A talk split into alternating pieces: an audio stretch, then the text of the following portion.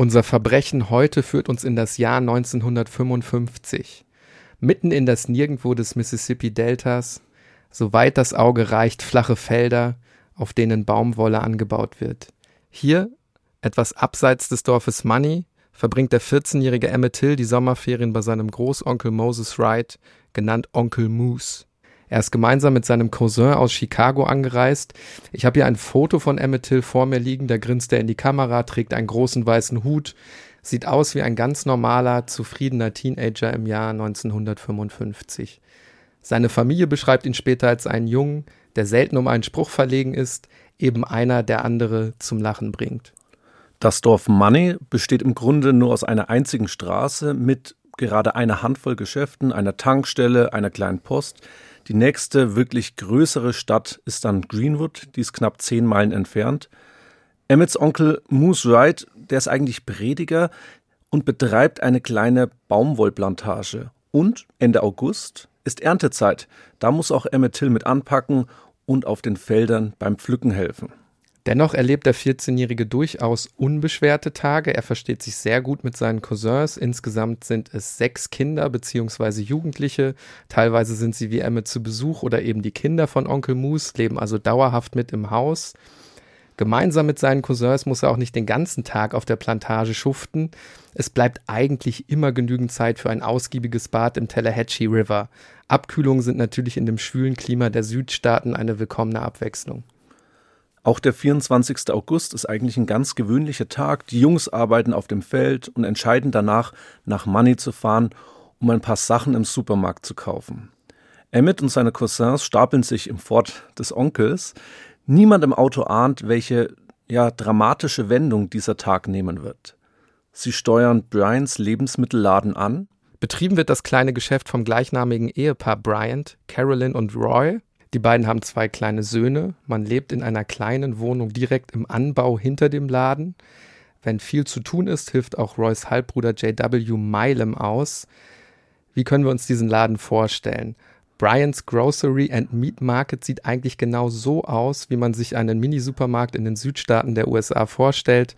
Typische Holzverkleidung, eine Art Veranda mit kleinen Sitzbänken und Gefriertruhen draußen, wo die Menschen im Schatten sitzen und die Zeit beim Damespielen totschlagen. Der Name des Geschäfts steht in großen Lettern über dem Eingang, daneben auf beiden Seiten zwei genauso große Flaschen eines bekannten Limonadenherstellers. Der Laden ist so klein, dass die Cousins ihn in kleineren Grüppchen betreten. Hinter dem Verkaufstresen steht Carolyn Bryant, schlank, halblange schwarze Haare, eine durchaus attraktive Frau, Irgendwann betritt der junge Emmett den Laden, er kauft Kaugummis und beim Herausgehen dreht er sich noch einmal zu ihr um und pfeift Carolyn Bryant hinterher. Ein schwarzer Junge, der ihr, der weißen Frau, hinterher pfeift, das ist für Carolyn Bryant aber keine, ja, einfach unbeholfene Geste eines Pubertierenden. Sie ist von der Geste so empört, dass sie aus dem Laden rennt, um aus ihrem Auto eine Waffe zu holen. Die Jungs bekommen das natürlich jetzt mit, panisch springen sie in den Ford und brausen davon. Emmett will natürlich keinen Ärger und er schwört jetzt seine Cousins darauf ein, bitte den Vorfall auf keinem Fall Onkel Moose erzählen, auch der Tante bitte nicht sagen. Und die anderen halten sich daran und tatsächlich scheint in den nächsten Tagen Gras über die Sache zu wachsen. Denn am darauffolgenden Donnerstag und auch am Freitag geschieht nichts. Einer der Cousins wird sich später erinnern, dass man die Angelegenheit fast vergessen hätte, doch dann in der Nacht von Samstag auf Sonntag ist plötzlich eine Stimme vor dem Haus von Moses Wright und seiner Familie zu hören. Es ist Roy Bryant, der Ehemann von Carolyn aus dem Supermarkt. Moses Wright öffnet die Tür und sieht ihn zusammen mit seinem Halbbruder J.W. Milam. Der hält in der einen Hand eine Waffe, in der anderen eine Taschenlampe und er fragt nun, ob er hier zwei Jungs aus Chicago bei sich hat. Einer hätte sich nämlich eine Frechheit erlaubt und soll es sich jetzt verantworten. Es ist also eine absolut beängstigende Situation. Es ist stockdunkel, das Haus ist eben nicht beleuchtet. Die zwei dringen dann in die Wohnung ein und gehen durch die Zimmer. Die Kinder wachen davon natürlich auf und sind total verschreckt. Ja, das muss man sich mal vorstellen. Die wachen auf, liegen im Bett, ne, schlafen und plötzlich sehen sie über sich gebeugt einen Mann, der sie mit einer Taschenlampe anleuchtet und eine Waffe in der Hand hält. Ja, ganz furchtbar. Sie finden Emmett dann, sie fordern ihn auf, sich anzuziehen und nehmen ihn dann mit. Moose Wright versucht natürlich noch, das irgendwie zu verhindern. Er erklärt, der Junge sei doch erst 14, komme aus Chicago, kenne die Sitten und Anstandsregeln des Südens nicht. Es würde doch reichen, wenn man ihm mal eine ordentliche Tracht Prügel verabreicht.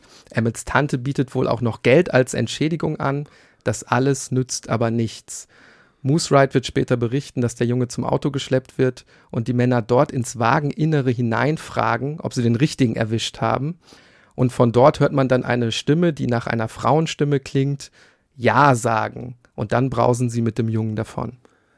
Drei volle Tage vergehen dann bis zum Morgen des 31. August, also genau eine Woche nach dem Vorfall in Bryans Lebensmittelladen, als ein Angler eine Leiche aus dem Tallahatchie River herausfischt. Und dann ist es sehr schnell traurige Gewissheit, es ist die vollkommen entstellte Leiche von Emmett Till. Der pubertierende Teenager bezahlt das unbedachte Nachpfeifen mit seinem Leben, weil er schwarz und Carolyn Bryant weiß ist.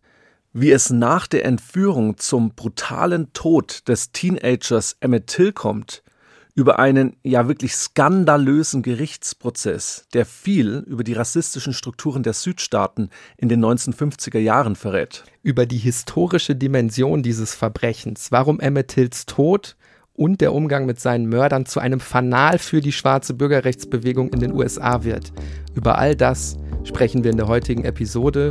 Wir, das sind Niklas Fischer und Hannes Liebrandt, zwei Historiker von der Ludwig-Maximilians-Universität in München.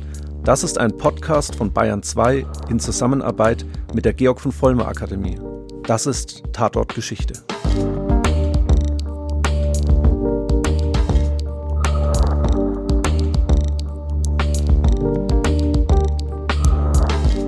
Bevor wir uns mit dem Mord an Emmett Till und der allgemeinen politischen Situation in den Südstaaten der USA in den 1950er Jahren beschäftigen, hier noch ein Hinweis. Wenn wir die genannten Personen gleich in ihren Hautfarben unterscheiden, dann tun wir das deshalb, weil diese Hautfarben wichtig für das Verständnis sind. Denn die schwarzen Menschen haben 1955 wegen eines strukturellen Systems der Diskriminierung, wegen des unglaublichen Rassismus, insbesondere in den Südstaaten, natürlich nicht im Ansatz den gleichen Handlungsspielraum wie weiße Menschen. Du sagst es, nach dem offiziellen Ende der Sklaverei im Jahr 1865 ist die Rassentrennung in den USA ja nicht vorbei. Im Gegenteil, dazwischen liegen 100 Jahre und in diesen 100 Jahren kommt es zu einer Fülle von Gesetzen, durch die schwarze Menschen in den Südstaaten vor allen Dingen systematisch ausgegrenzt und unterdrückt werden die Trennung nach Rassen in Schulen, in Restaurants, in Kirchen, auf Toiletten und, und, und. Schwarze durften nicht mal aus demselben öffentlichen Brunnen trinken. Es etabliert sich dadurch eine sogenannte Herrenvolk-Democracy. Das heißt aus Sicht der eigenen rassistischen Perspektive in der Theorie, ich bin weiß und ganz egal wie arm ich bin, ganz egal aus welchem sozialen Milieu ich auch komme, es gibt immer noch Menschen, die weniger wert sind als ich, weil sie eben nicht zu diesem weißen Herrenvolk gehören.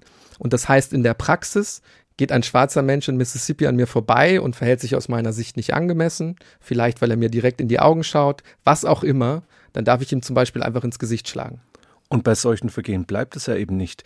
Die unglaubliche Brutalität zeigt sich ja schon in der Zahl. Allein zwischen 1890 und 1920 werden über 3000 schwarze Männer, die sich angeblich an weißen Frauen vergangen haben, gelyncht. Noch lebend werden die Menschen oft gefoltert, nach dem Tod einfach verbrannt oder zerstückelt. Das alles passiert keineswegs heimlich. Die privat organisierten Hinrichtungen sind teils öffentlich. Teilweise kann man sogar Eintrittskarten dafür kaufen. Wir sprechen hier von einer unglaublichen Selbstjustiz, die zwar im Laufe der Jahre etwas zurückgeht, aber die Anzahl der rassistischen Lynchmorde steigt nun genau in den 1950er Jahren in den Südstaaten wieder an, also genau in der Zeit, in der auch der Mord an Emmett Till stattfinden wird. Der Grund dahinter, viele Weiße fürchten um ihre Privilegien, denn die schwarze Bürgerrechtsbewegung wird immer stärker. Sie zu einer Bedrohungslage kommen. Und darauf wird mit Gewalt reagiert. Eine der bekanntesten Organisationen innerhalb der Bürgerrechtsbewegung ist die sogenannte National Association for the Advancement of Colored People, kurz NAACP. Die gründet sich schon 1909 in New York und wie der Name verrät, setzt sie sich für die Förderung von schwarzen Menschen ein. Es ist übrigens kein Zufall, dass die Gründung in einer Stadt im industrialisierten Norden der USA liegt. Natürlich gibt es auch hier Rassismus. Insgesamt ist die Situation aber insbesondere in den Großstädten deutlich entspannter als in dem ländlich geprägten Süden. Viele schwarze Menschen zieht es deshalb vom Süden in den Norden. Dazu zählen auch Emmett Hills Großeltern. Die gehen mit seiner Mutter, da ist sie noch ein kleines Kind im Alter von zwei Jahren, nach Chicago um die Baumwollfelder und die rassistische Welt des Südens endlich hinter sich zu lassen. Emmett Tills Mutter heißt Mamie, merken wir uns auch mal den Namen. Die legt dann in Chicago eine durchaus ja beachtliche Karriere hin. Sie wird die erste schwarze Frau vor Ort, die eine Laufbahn im öffentlichen Dienst antritt. Emmets Vater stirbt sehr früh, er fällt im Zweiten Weltkrieg im Kampf gegen die Nationalsozialisten. Und so zieht nun Mutter Mamie Emmett die meiste Zeit alleine auf. Irgendwann kommt dann Onkel Moose nach Chicago zu Besuch und der lädt Emmett jetzt in seine Heimat ein.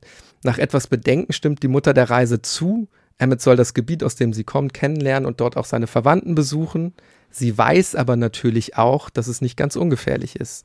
Deshalb schwört sie ihren Sohn ein, bitte beachte unbedingt die Verhaltensregeln in Mississippi, denn Emmett kennt den Rassismus dort ja gar nicht, unterschätzt vielleicht auch trotz der Warnungen der Mutter, welch große Wirkung schon harmlose Gesten haben können. Und wir dürfen ja auch nicht vergessen, er ist gerade mal 14 Jahre alt. Die Situation ist zum Zeitpunkt der Reise von Emmett auch deshalb politisch besonders angespannt, weil der oberste Gerichtshof 1954 die Rassentrennung an Schulen für verfassungswidrig erklärt. Die Senatoren in den Südstaaten, die sind außer sich, die versetzen ihre weißen Anhänger in eine regelrechte Hysterie. Es wird ein Untergangsszenario heraufbeschworen, so als würde die Aufhebung der Rassentrennung dazu führen, dass die Schwarzen nun die Herrschaft an sich reißen. Die vom obersten Gerichtshof geforderten Reformen müssten deshalb unter allen Umständen verhindert werden, notfalls auch durch zivilen Ungehorsam. Gleichzeitig versucht die schwarze Bürgerrechtsbewegung, allen voran die NAACP, im Süden immer mehr Menschen zu mobilisieren. Und der Hass, der von Seiten vieler, vieler Weißer im Süden geschürt wird, bleibt nicht ohne Folgen. In Mississippi etwa werden zwei schwarze Männer umgebracht, Grund, sie sammeln Stimmen für die NAACP. In dieser aufgeheizten Stimmung steigt jetzt Emmett Till in den Zug, um seine Verwandten zu besuchen. Als Emmett Till nach 16 Stunden Zugfahrt im Süden aussteigt, ist natürlich trotz der aggressiven Stimmung nicht abzusehen, welch verhängnisvollen Lauf die Dinge nehmen werden. Weil er sich angeblich unangemessen gegenüber seiner Frau verhalten hat, verschleppen ihn Roy Bryant und sein Halbbruder am 28. August mitten in der Nacht und rauschen mit dem Teenager davon. Am Morgen danach beobachtet der 18-jährige schwarze Willie Reed etwas Ungewöhnliches. Einen grün-weißen Chevrolet, der sehr schnell unterwegs ist. Der Wagen biegt gerade in die Einfahrt zu einem Grundstück mit einer Scheune ein. Im Führerhaus sitzen vier weiße Männer, auf der Rückbank drei schwarze Männer sowie ganz hinten im Laster zusammengekauert auf der Ladefläche ein schwarzer Junge. Und zusammen steuern die jetzt auf dieses Grundstück mit der Scheune. Diese lange, schmale, aus Zypressenholz gebaute dunkle Scheune gehört einem weiteren Bruder von J.W. Milam, der heißt Leslie Milam. Fassen wir hier nochmal zusammen. Roy Bryant, der Ladenbesitzer und sein Halbbruder J.W. Milam entführen Emmett Till und nun werden sie mit einem weiteren Bruder von J.W. gesehen.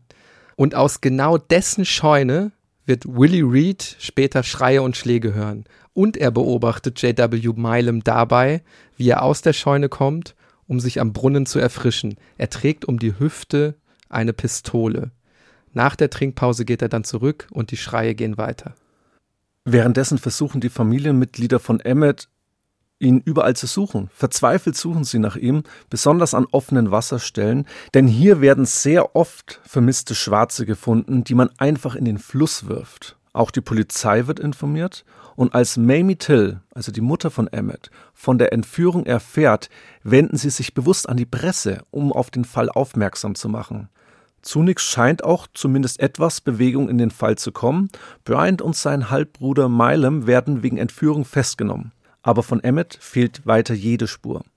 Doch dann am 31. August, wir hatten vorhin darüber gesprochen, treibt dann die Leiche von Emmett im Tallahatchie River, drei Tage nachdem er in der Nacht verschleppt wurde. Damit diese Leiche nicht an die Oberfläche kommt, ist um ihren Hals eine 35 Kilo schwere Maschine mit Stacheldraht befestigt, die man eigentlich dazu benutzt, um Baumwolle zu entkörnen.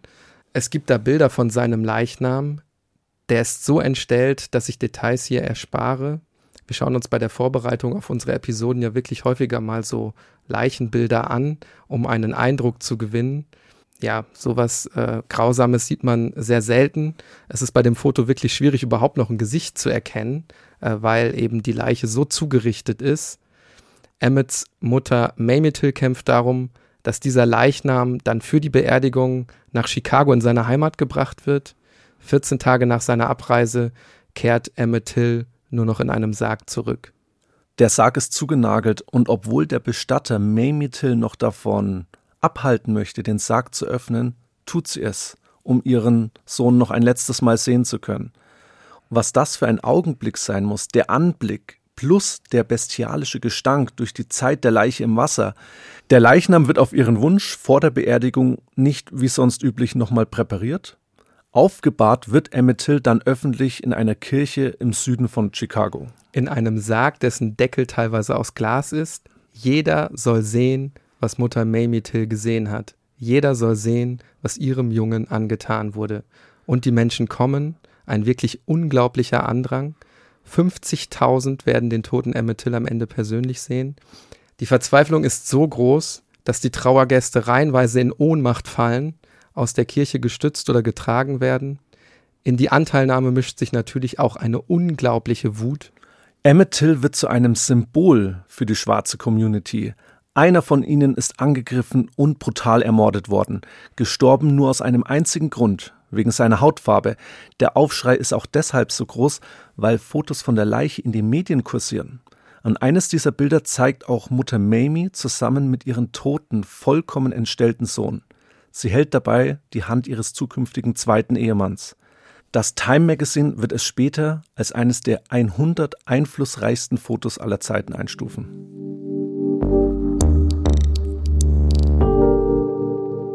Nun ist der Fall ja eigentlich relativ klar. Wir haben eine Leiche, wir haben mindestens zwei Täter und diese Täter haben Emmett Till entführt und auch umgebracht.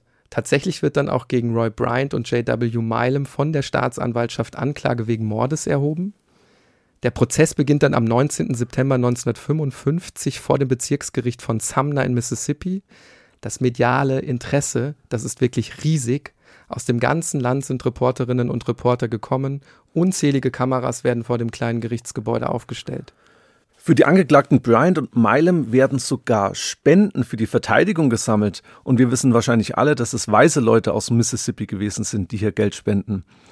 Und total interessant ist, wie ich finde, wenn man sich so ein bisschen durch die lokalen Zeitungen liest, da sieht man, dass die Bevölkerung von all dem Wirbel schon genervt gewesen ist. Ja, aber wahrscheinlich die weiße Bevölkerung, die hier gemeint ist. Ne? Ja, natürlich. Und noch interessanter sind, wie ich finde, die TV-Interviews, die mit Einheimischen geführt werden, die jetzt während des Prozesses nach ihrer Meinung gefragt werden. Eine weiße Frau mit augenscheinlichen Hang zur Verschwörungstheorie erklärt zum Beispiel, die Kommunisten seien es gewesen, die eben hier hinter der Sache stecken. Und ein anderer weißer Mann, der kann überhaupt nicht nachvollziehen, wie eine zivilisierte Mutter die Leiche ihres Sohnes so öffentlich präsentieren kann. Und ein nächstes TV-Interview wurde mit einem schwarzen Mann geführt, der es sichtlich darum bemüht, nichts Falsches zu sagen und erklärt, er wüsste nicht, ob die beiden verurteilt werden sollen. Da siehst du auch schon so die gewisse Verunsicherung der schwarzen Menschen damals, ne? Also du hast es gesagt, bloß nichts Falsches sagen. Ähm, also der sagt natürlich nicht seine wirkliche Meinung, traut er sich nicht. Tauchen wir mal in die Atmosphäre des Gerichtssaals ein. Denn dabei wird deutlich, dass auch dieser Prozess vor allem eins ist, weiß. Etwa 250 Menschen finden in dem stickigen, weit über 40 Grad heißen Saal Platz. Alle zwölf Geschworenen der Jury sind weiße Männer, die aus der Gegend kommen die große Mehrzahl der Zuschauer weiße Männer.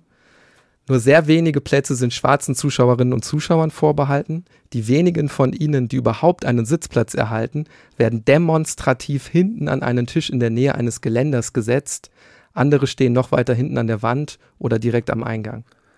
Die Angeklagten Roy Bryant und J.W. Milam, die sitzen nun in der ersten Reihe, die tragen Buntfaltenhose und Hemd, die wirken alles andere als angespannt. Immerhin droht ihnen ja die Todesstrafe. Roy Bryant nimmt bei einer Gelegenheit sogar seine Kinder auf den Schoß, quatscht mit den Leuten. Es gibt vom Live Magazine eine Fotogalerie, die auch Bilder von diesem Prozess zeigt. Und da könnte man denken, die beiden besuchen eine Theatervorstellung ja, oder eine Bürgerversammlung. Macht euch doch da gern selbst mal einen Eindruck davon. Den Link zu den Fotos findet ihr in den Show Notes. Dass sie die Angeklagten in einem Mordprozess sind, darauf würde man, zumindest wenn man die Bilder sieht, nicht kommen. Auch Mamie Till ist zur Verhandlung aus Chicago angereist. Sie ist gekommen, um zu bezeugen, dass die Leiche des gefundenen Jungen tatsächlich ihr Sohn Emmett ist. Denn die Hauptstrategie der Verteidigung lautet so: Der Tote ist überhaupt nicht ihr Sohn. Den nämlich hätten die beiden Angeklagten zwar in dieser Nacht aus dem Haus von Moose Wright mitgenommen, aber noch in derselben Nacht wieder freigelassen. Die Verteidigung konstruiert dabei wirklich die abstrusesten Vorwürfe gegenüber der Mutter. So wird sie gefragt, ob sie nicht in Wirklichkeit mit der NAACP, also der schwarzen Bürgerrechtsbewegung, unter einer Decke stecken würde. Angeblich hätte man einfach irgendwo eine Leiche ausgebuddelt und würde die eben jetzt als Emmett Till präsentieren. Der aber sei doch in Wirklichkeit bei seinem Großvater in Detroit. Niklas, wir dürfen ja nicht vergessen, zu der Zeit gab es ja noch keine DNA-Tests, die solche Behauptungen einfach widerlegen könnten. Und umso wichtiger sind Zeugen. Und tatsächlich gibt es Hinweise auf zwei schwarze Angestellte von Leslie Milam, dem Scheunenbesitzer, die als Zeugen aussagen könnten. Und einer von ihnen wurde auch dabei gesehen, dass er Blut aus dem Truck gewaschen habe. Das Problem, die beiden sind nicht aufzufinden. Mutmaßlich, und das muss man sich nochmal vorstellen, weil der Sheriff des Bezirks, ein gewisser Clarence Strider, sie für die Zeit um den Prozess bewusst in ein Gefängnis sperrt, nämlich das Gefängnis von Charleston, um sie von der Aussage abzuhalten. Dazu muss man wissen, Strider ist Rassist und macht daraus auch überhaupt keinen Hehl. Es gibt da TV-Interviews von ihm, die daran überhaupt keinen Zweifel lassen. Und was nochmal ganz krass seinen Rassismus zeigt, der geht da in den Gerichtssaal rein, wendet sich immer an die schwarzen Zuschauerinnen und Zuschauer und begrüßt die mit dem N-Wort. Ja, also ein Ermittler, von dem absolut keine Hilfe für die Anklage zu erwarten ist. Dazu kommt dann natürlich auch nochmal ein Klima der Angst, wenn man sich vorstellt, als schwarzer Zeuge auszusagen, was passiert denn mit mir, wenn ich rede? Bin ich dann vielleicht der Nächste, der brutal ermordet wird? Das alles macht es unglaublich schwierig, überhaupt Belastungszeugen zu finden. Wichtigster Zeuge der Anklage ist Moses Wright, der Großonkel von Emmett Till. Er muss sich im Vorfeld sogar verstecken. Gegen ihn gibt es Todesdrohungen. Die verhindern aber nicht, dass er jetzt Roy Bryant und J.W. Milam als diejenigen identifiziert, die seinen Neffen Emmett Till aus seinem Haus entführt haben. Moose Wright geht direkt nach seiner Aussage für immer nach Chicago und nimmt seine ganze Familie mit. Weitere Zeugen werden übrigens nur deshalb gefunden, weil sich Reporterinnen und Reporter auf die Suche machen und sich wirklich überall umhören. Die meisten, die etwas Verdächtiges beobachtet haben, wollen aber eben aus Angst nicht reden. Tatsächlich finden sie dann aber weitere Zeugen, unter anderem den 18-jährigen Willie Reed. Wir haben schon von ihm gehört und den können sie jetzt überzeugen, trotz des wirklich unglaublichen Drucks auszusagen. Und er erklärt vor Gericht, was er gehört und gesehen hat, insbesondere die Schreie und Schläge aus der Scheune. Und dass er die beiden Angeklagten auch gesehen hat, J.W. Milam und Roy Bryant. Nach dem Prozess geht auch Willie Reed für immer nach Chicago. Der Prozess, der geht dann nach gerade einmal fünf Tagen am 23. September zu Ende. In seinem Plädoyer mahnt einer der Verteidiger die Geschworenen, Solltet ihr diese Angeklagten hier schuldig sprechen, eure Vorfahren würden sich im Grab umdrehen. Die Jury, die braucht dann gerade mal eine Stunde, um das Urteil zu fällen. Einer von ihnen erklärt später, man habe nur so lange gebraucht, weil man noch eine Pause gemacht habe, um eine Limonade zu trinken. Wenn man das hört, was du jetzt hier gerade geschildert hast, dann kann das Urteil ja nicht überraschen. Bryant und Milam werden freigesprochen. Was ist die Begründung der Jury? Es konnte nicht zweifelsfrei geklärt werden, ob die Leiche wirklich Emmett Till ist. Dafür sei der Leichnam zu verwest. Nachdem das Urteil verkündet wird, fallen Milam und Bryant ihren Frauen in die Arme. Die zünden dann eine Zigarre an, die nehmen die Glückwünsche von Freunden und Verwandten entgegen und posieren wirklich ausgelassen vor den Kameras. In weiser Voraussicht muss Mamie Till das alles nicht mehr ertragen, weil sie schon vorher gegangen ist. Das ist ein Urteil, bei dessen Verkündung man nicht dabei sein möchte, wird sie sich später erinnern. Doch damit, mit diesem Urteil ist die Geschichte noch nicht vorbei. Zunächst wird im November entschieden, Milam und Brian werden nicht einmal für die Entführung an Emmett Till angeklagt, aber noch viel schlimmer, im Januar 1956 erscheint ihre Version der Ereignisse in einer großen amerikanischen Zeitschrift, dem Look Magazine, Auflage damals fast 4 Millionen. Und in diesem Artikel gestehen Milam und Bryant den Mord an dem Teenager, den Mord an Emmett Till, weil sie wissen, sie sind dafür schon freigesprochen worden, sie können dafür nach dem Rechtssystem in den USA nicht noch einmal angeklagt werden.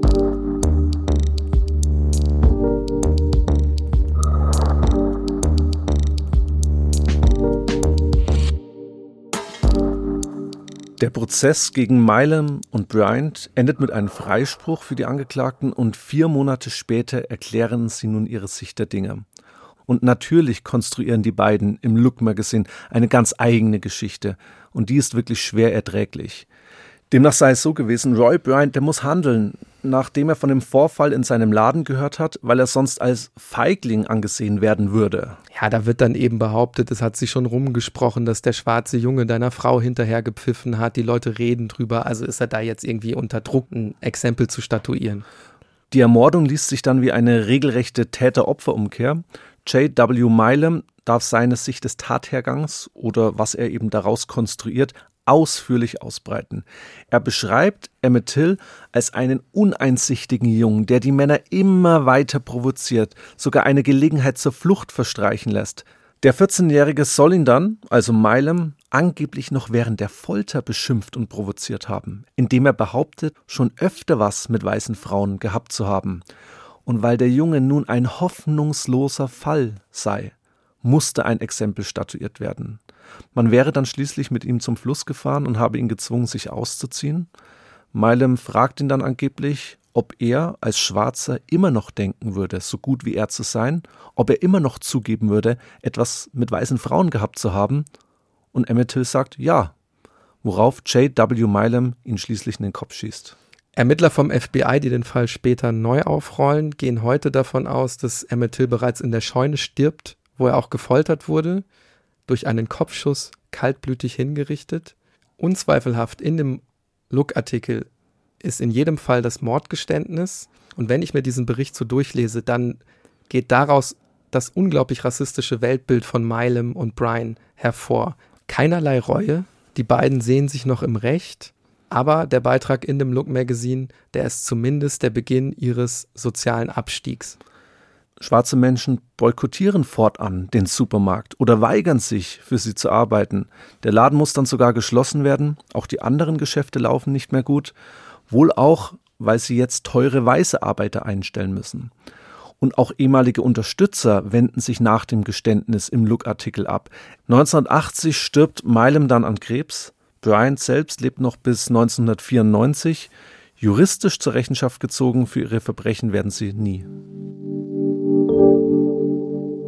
Fassen wir nochmal zusammen. Die Mörder von Emmett Till werden nie für den Mord an Emmett Till bestraft, obwohl sie diesen Mord nach dem Prozess gestehen.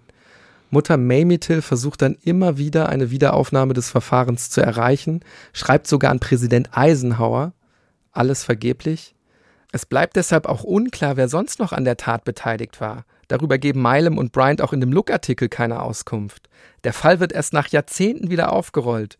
Insbesondere geht es dabei natürlich auch um die Frage, wer etwa noch Bescheid wusste.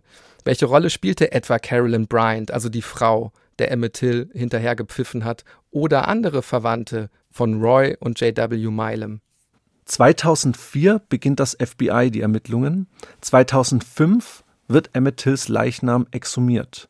Verschiedene Tests, unter anderem jetzt auch die möglichen DNA-Tests mit Verwandten, belegen dabei eindeutig, dass es sich bei der 1955 gefundenen Leiche um Emmett Till handeln muss. Aber letztlich bleibt das alles juristisch belanglos. In der jüngeren Vergangenheit ist dann zu lesen, dass das Justizministerium 2018 wegen neuer Informationen die Sache, Zitat, wieder aufgenommen habe. Weiteres ist mir dazu nicht bekannt. Die Tat liegt mittlerweile ja nun auch schon 65 Jahre zurück. Es ist deshalb leider mehr als unwahrscheinlich, dass noch mögliche Mittäter zur Rechenschaft gezogen werden für den rassistischen Lynchmord an Emmett Till aus dem Jahr 1955. bleibt für uns jetzt die Frage, was von Emmett Till selbst die Zeit überdauert hat. Außerhalb der Südstaaten lösten sein Tod und auch der Prozess danach eine Welle der Empörung aus. Menschen engagieren sich auf einmal, die sich vorher nicht engagiert haben.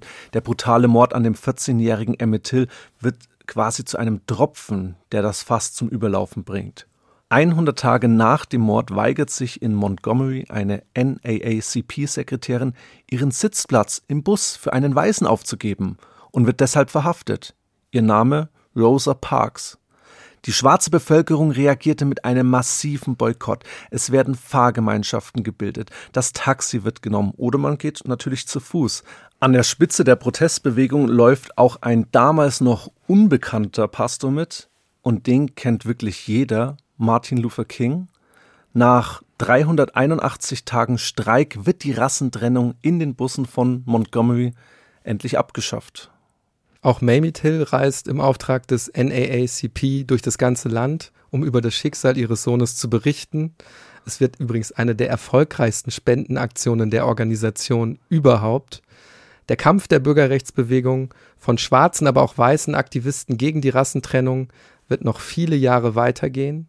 Die weißen Südstaatler reagieren, wie sie immer darauf reagiert haben, mit Gewalt, Erst durch den Civil Rights Act von 1964 wird die Diskriminierung aufgrund von Rasse, Hautfarbe, Religion, Geschlecht oder nationaler Herkunft verboten. 1965 folgt dann der Voting Rights Act. Seitdem können alle Bürgerinnen und Bürger der USA wählen gehen und auch gewählt werden. Wenn wir am Ende ein Fazit ziehen, dann ist es sicherlich nicht übertrieben, wenn wir sagen, das Jahr 1955 wird zum Fanal für die schwarze Bürgerrechtsbewegung. Aber bei allem Fortschritt im Bundesstaat Mississippi wird der Mord an Emmett Till in der öffentlichen Erinnerung lange, lange, lange Zeit totgeschwiegen, bis 2005 ein wichtiges Zeichen für die Erinnerungskultur gesetzt wird. Ein 52 Meilen langer Abschnitt der US 49 East wird in Emmett Till Memorial Highway umbenannt. Aber es dauert kein Jahr, bis das Erinnerungsschild verunstaltet wird. Unbekannte sprühen die Buchstaben KKK darauf, die Abkürzung des rassistischen Ku Klux Klans. Immer wieder werden danach die Schilder geklaut, in den Fluss geworfen, es wird auf sie geschossen oder sie werden auch sogar mit Säure beschmiert, so auch an der Stelle des Tallahatchie Rivers, an der Emmett Tills Leiche in den Fluss geworfen wurde. Junge, weiße Studenten scheuen sich nicht einmal, ein Foto auf Instagram zu posten, es zeigt sie mit Waffen in der Hand vor dem mit Kugeln durchsiebten Schild. 2019 wird in Glendora, Mississippi, eines der neuesten Schilder aufgestellt, das an Emmett Till erinnert. Es ist über 200 Kilo schwer und kugelsicher. Bei allen Fortschritten, die auf dem Weg zur Gleichberechtigung von Menschen mit unterschiedlichen Hautfarben seit dem Jahr 1955 erreicht wurden, das ist die Gegenwart. Rassismus in seiner schlimmsten Ausprägung tötet. Das ist heute mit unserem Verbrechen deutlich geworden. Dafür gibt es aber natürlich auch heute noch genügend Beispiele, nicht nur in den USA, sondern auch bei uns in Deutschland. Doch wenn wir zum Abschluss über Rassismus sprechen, dann geht es natürlich nicht nur um solche traurigen Extreme wie den Fall von Emmett Till. Es geht auch um Alltagsrassismus, um die manchmal vielleicht auch ganz unbewusste Abwertung von Menschen anderer Herkunft oder anderer Hautfarbe, Gleichberechtigung fängt bei uns selbst an und wie wir den Menschen uns gegenüber sehen. Es ist sicherlich ein Fall, der uns auch persönlich eine längere Zeit beschäftigen wird, Niklas. Ich glaube, da spreche ich für uns beide. Und auch in unserer nächsten Folge sprechen wir über Rassismus, zumindest indirekt. Wir sprechen darüber, dass Rassismus, Antisemitismus, Nationalismus in die absolute Verblendung führen können. Unsere Reise führt uns in den Führerbunker in Berlin 1945 und wir thematisieren ein Verbrechen, das schlimmer kaum sein kann. Die Tötung von sechs jungen und unschuldigen Kindern durch die eigene Mutter. Wir sprechen über Magda Goebbels und wie aus der Dame der höheren Gesellschaft eine fanatische Nationalsozialistin werden konnte. Wenn ihr Feedback oder Anregungen für uns habt, dann meldet euch gern unter der Mailadresse tatortgeschichte@bayern2.de. Zum Ende bleibt uns noch zu sagen, Tatort Geschichte ist ein Podcast von Bayern 2 in Zusammenarbeit mit der Georg von Vollmer Akademie. Das Ziel der Georg von Vollmer Akademie ist es, Menschen zum aktiven Gestalten der Gesellschaft und für die Teilhabe an unserer Demokratie zu begeistern, zum Beispiel mit Seminaren und Veranstaltungen, bei denen auch wir manchmal beteiligt sind. Schaut doch mal rein unter vollmer-akademie.de.